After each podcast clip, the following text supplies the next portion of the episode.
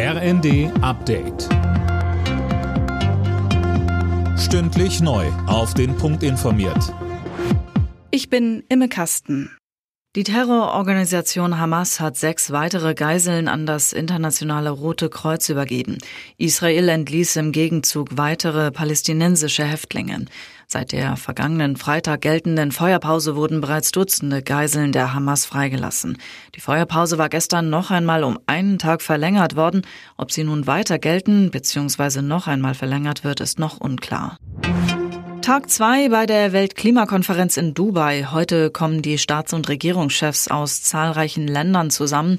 Auch Kanzler Scholz reist in die Vereinigten Arabischen Emirate. Dort wird er beim Start des sogenannten Klimaclubs dabei sein, den Deutschland maßgeblich vorangetrieben hat und dem bereits rund 30 Länder beigetreten sind.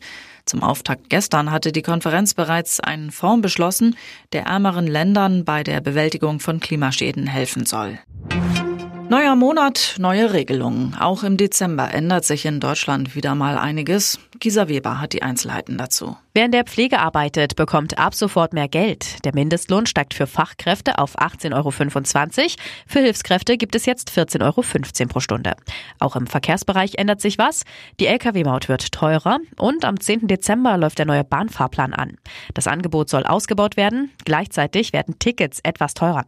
Und Fußballfans haben wieder die Möglichkeit, sich Karten für die EM im nächsten Jahr zu sichern. Am Montag startet die zweite Verkaufsphase. In der Fußball-Europa League hat es der SC Freiburg in die K.O.-Phase geschafft. Die Freiburger setzten sich mit 5 zu 0 gegen Olympiakos Piraeus durch. Bayer Leverkusen gewann 2 zu 0 bei BK Hecken. Qualifikation fürs Achtelfinale. Und in der Conference League hat Frankfurt gegen Saloniki mit 1 zu 2 verloren. Alle Nachrichten auf rnd.de